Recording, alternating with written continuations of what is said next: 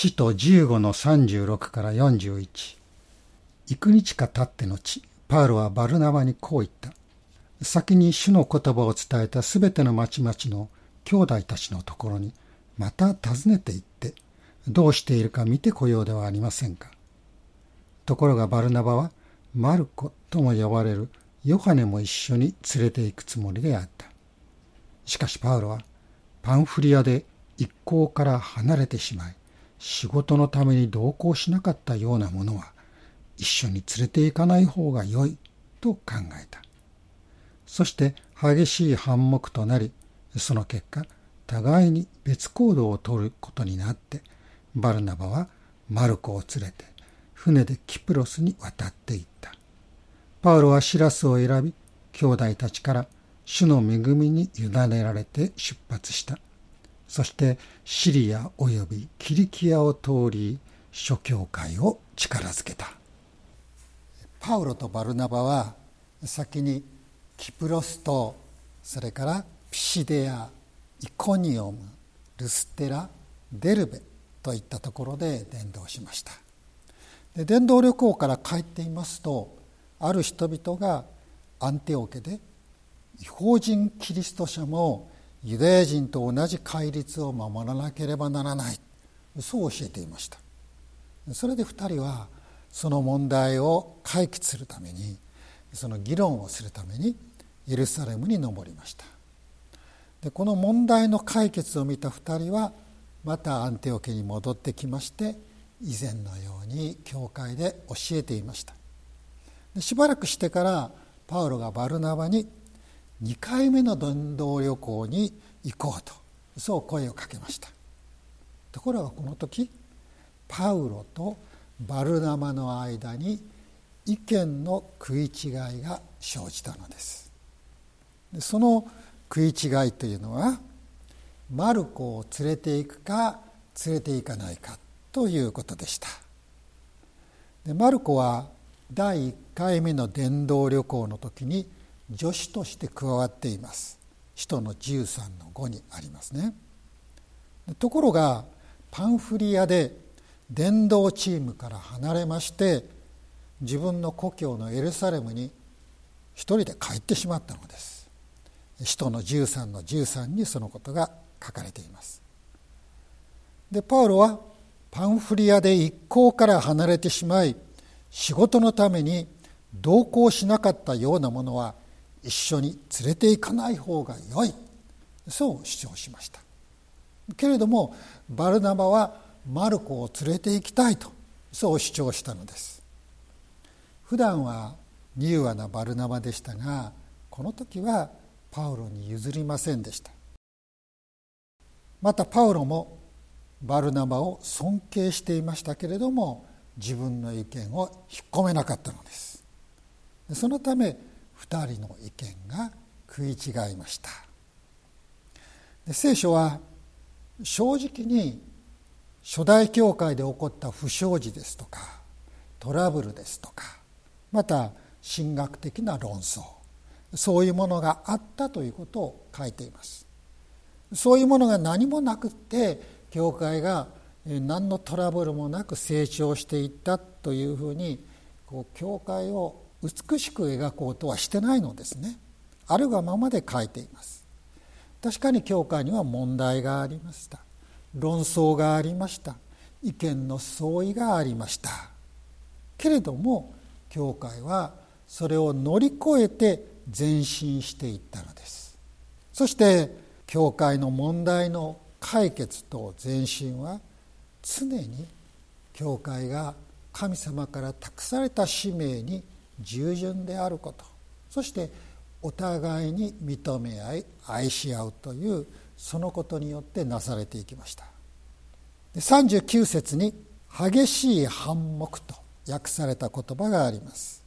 反目と言いますともうパウロとバルナバが意見の違いからお互いに対立し合うようになった。もう2つのグループが喧嘩をするようになった。そんなふうに聞こえるんですけれどもこの言葉には対立とか敵対という意味はもともとはありません。同じ言葉がヘブルの10の24で使われているんですがそこにはまた互いに進め合って愛と善行を促すように注意し合おうではありませんかと書かれている。この愛と善行を促すという言葉がここで反目したと訳されている言葉同じ言葉なんです、まあ、新約聖書にはこの言葉は2回しか使われていませんがこの使徒の働きの今日の39節とヘブルの10の24のこの2つだけです。ヘブルの手紙の方ではどういう意味かというと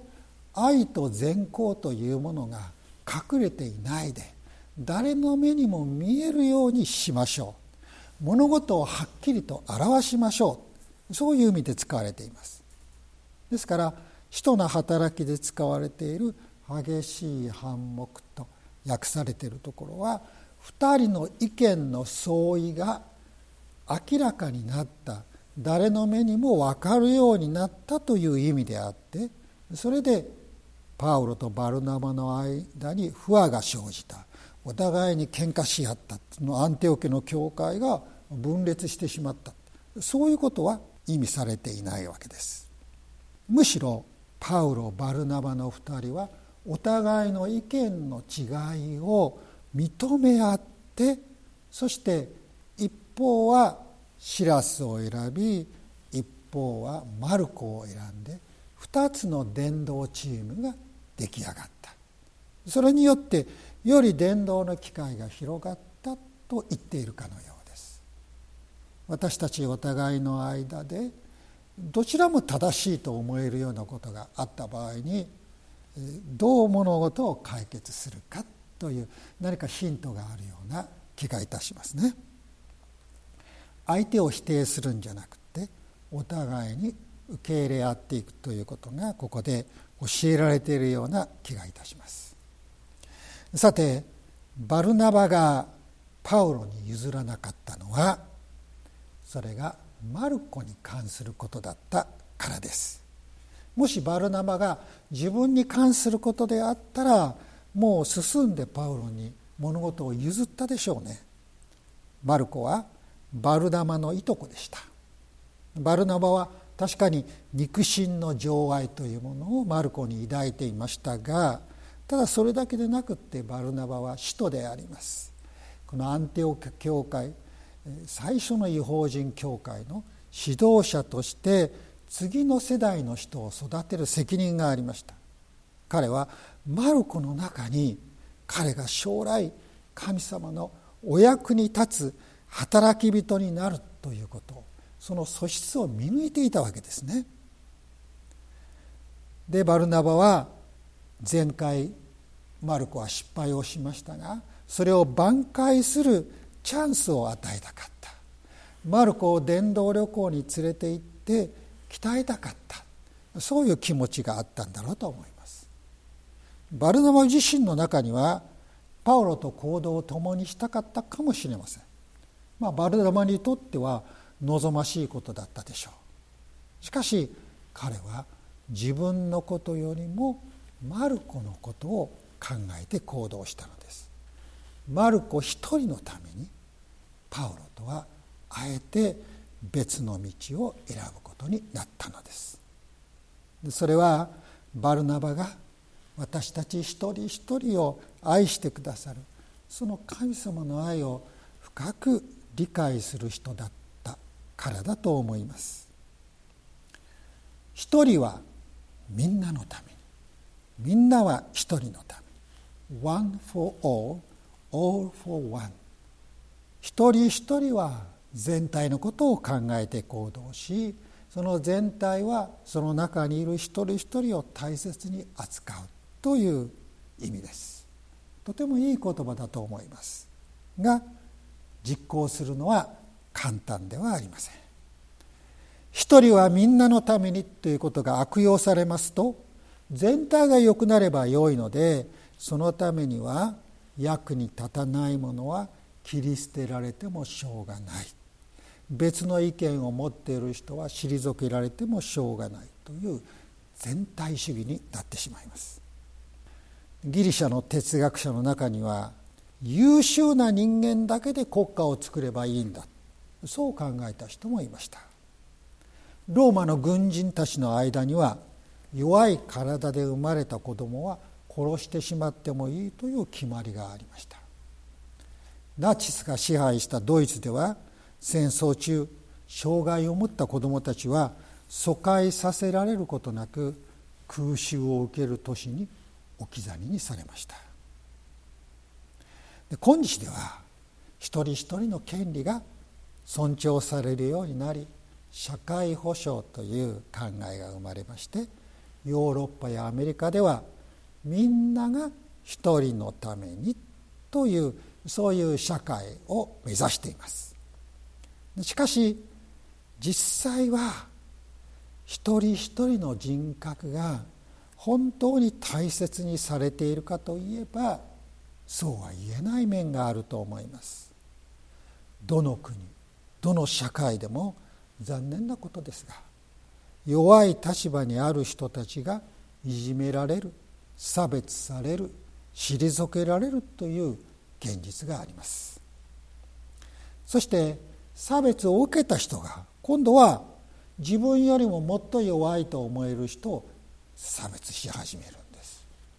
で今まで自分たちを差別していたそういう人たちまあその人たちはそう考えているだけなんで本当はそうでないかもしれないんですがその人たちを逆に差別し始める。皆さん差別に差別を返しても差別の解決にはならないのです。法律や制度を変えましても人の心までは変えることができません。一人一人が本当の意味で尊重され大切にされるためには神様が私たち一人一人に目を注ぎ心にかけ愛しておられることを知って信じてその愛を受け取る。それ以外にはできないのです。ここに私たちクリスチャンが教会が果たす役割があると思います。で詩篇の22編の9節10節にこうあります。しかしあなたは私を母の体から取り出した方母の乳房により頼ませた方生まれる前から私はあなたに委ねられました。母の体内にいた時からあなたは私の神です。それから同じ詩篇の139編の13節。と16節にはこうあります。それはあなたが私の内臓を作り母の体のうちで私を組み立てられたからです。あなたの目は胎児の私を見られあなたの書物に全てが書き記されました。私のために作られた日々がしかもその一日もないうちに。神様は私たち一人一人をその存在の初めから知って守って心にかけてくださっていたのです。また神様は私たちが老いていく。その人生の初めもそうですが人生の終わりにおいても私たちに愛を注ぎ私たちをお見捨てになりません。イザヤの64の4でこう書か言われています。あなた方が年をとっても私は同じようにする。あなた方が白髪になっても私は背負う。私はそうしてきたのだ。なお私は運ぼう。私は背負って救い出そう。イエス様はこの神様の愛を実践してくださいました。イエス様は大勢の人々に教えるだけではなくその中の一人一人の求めに応えてくださったお方です。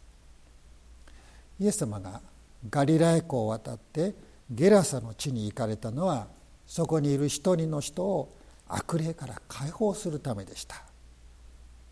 ルカの8章の22から39にあることですがあの時イエス様はたった一人の人を救うために丸一日を費やされたのです。また一人の女性が癒されたい一心でイエス様の衣の房に触ったということが書かれていますね。それはルカの8章の43から48というところです。でイエス様はその女性が名乗り出るのをしばらく待っておられました。彼女が確かに癒されたということを人々の前で宣言し彼女を社会に復帰させるためでした。当時ある種の病気を持った人たちは、まあ、この女性のように社会から阻害されていたからです。イエス様は彼女の体を治すだけでなく彼女に完全な癒しをお与えくださったのです。ルカ15章の4節から7節には失われた羊の例えがあります。100匹のうち1匹がいなくなりました。たった1匹とは羊飼いを思いませんでした。その1匹のために羊飼いは懸命に探し回ってその羊を見つけています。この羊飼いは私たち失われた羊を探し求め神様の牧場に連れ戻してくださった誠の羊飼いイエス・キリストご自身を表しています。私たちの地球は太陽系に属していますね。太陽系は銀河系に属しています。その銀河系には1000兆の星があるそうです。1兆というのはその後に0が12個つきます。銀河系に1000兆の星があるというんですから0が後に15ずっと並ぶわけですね。でその銀河系のような星の集まりが数千億あると、まあ、天文学者は言います。実際のところは誰も分かりません。全宇宙の星の数は計算をすると0が26個ずっとつく。そういう数があるんだそうです。で神様はこんなもう本当に私の頭脳では理解できないようなその星の中でこの私たちのこの地球一つに目を注いでくださってこの地球上に住む80億の人々を愛してくださっている。いいえ神様はこの80億いる人間の中の私たち一人一人を80億分の1としてではなくってこの地球には最初はアダムしかいませんでしたけれどもたった一人の人間しかいないかのようにして私を愛してくださる。これが神様の私たちへの愛です。皆さんこのことが分かったら私たちは誰一人他の人を羨んだり劣等感に陥ったりする。そんなことはなくなります。また間違った優越感を持って他の人を見下すようなこともなくなります。だってその相手の人も同じように神様に愛されている人だからです。私たち一人一人は健全なセルフエスティウムを持つことができそれを育てることができるのです。でマルコは自分のことで叔父のバルナバがパウロと行動を共にすることができなかった。そのことを心苦しく思ったでしょう。でもマルコはこのバルナバを通して自分を愛してくださる神様の愛を知ったと思うのです。そしてその愛を知って確信することによってバルナバの期待にいいえ神様の期待に応える働きをすることができたのだと思います。使徒の働きにはこの後マルコの名前は出てきません。マルコの名前が出てきますのは2回目の伝道旅行が始まってからおよそ10年後です。パウロはもう一回伝道旅行をします。3回伝道旅行をします。でその後ですがローマに囚人として護送されています。でその時およそ10年後にマルコはパウロから「私の道路者」と呼ばれているんです。ピレモンの1の24に書かれています。でパウロは3回目の旅行を終えてエルサレムに登りました。でそこで捕まえられましたがパウロはローマ市民でしたから私はローマ市民である。私の身の安全そして自由。それをローマに訴える。そう言いました。そのためにパウロはローマに送られることになったわけです。ローマに獄中におりましたけれども獄中といいましても普通の家にいまして、まあ、万兵がついていて外出ができない軟禁状態だったわけですね。けれども人が訪ねるのは許されました。多くの人がパウロのところに来てまたパウロのもとからそれぞれ伝道の知恵と使わされていったのですがマルコもその中の一人だったのです。コロサイ4の10に私と一緒に囚人になっているアリスタルコがあなた方によろしくと言っています。バルナバのいとこであるマルコも同じです。この人についてはもし彼があなた方のところに行ったなら歓迎するようにという指示をあなた方は受けていますマルコはパウロによってパウロの代理人としてコロサイに派遣されているんです。かつては伝道旅行に参加することを許されなかった。マルコはここでは大きく成長してそのパウロの代理人として派遣されるまでになっています。テモテ第2の4の11というところを見ますとパウロはこう言っています。マルコを伴って一緒に来てください。彼は私の務めのために役に立つからです。マルコはパウロの1回目の伝道旅行の時に脱落した人物です。失敗を犯しました。でも彼は失敗したままで終わりませんでした。失敗から学んだのです。そしてパウロからいいえ神様から役に立つ人として信頼されるようになりました。マルコはペテロからも信頼されています。ペテロ第一の5の13を見ますとペテロから「私の子マルコ」と呼ばれているんです。マルコが書いた福音書マルコの福音書はペテロが語ったことをマルコが筆記をして作られた。一番古い福音書だ最初の福音書だと言われていますけれどもペテロはマルコを信頼して彼に福音書を書くその務めを任せたのです。福音書の著者を英語でエヴァンジェリストというんですがそれは伝道者という意味でもあるんですけれどもマルコは4人のエヴァンジェリスト。その中の最初の一人になりました。そして各地で福音を伝える伝道者として活躍したのです。神様は一人の青年マルコ彼にも心を止めバルナバパウロペテロという人たちを通して育ててくださいました。同じ神様が私たちをまた将来ある若い人たちを育て導いてくださっています。一人一人が神様の愛を知り神様の愛に応えそれぞれに自分にできることで神様のために働きまた生きる。そういう有意義な人生を送ることができるようにと心から祈りたいと思います。お祈りを捧げましょう。私たち一人一人を愛してくださる父なる神様聖書はあなたの愛の言葉で満ちています。イエス様はその愛を余すところなく私たちに示してくださいました。主に従った人たちはその愛を実践しました。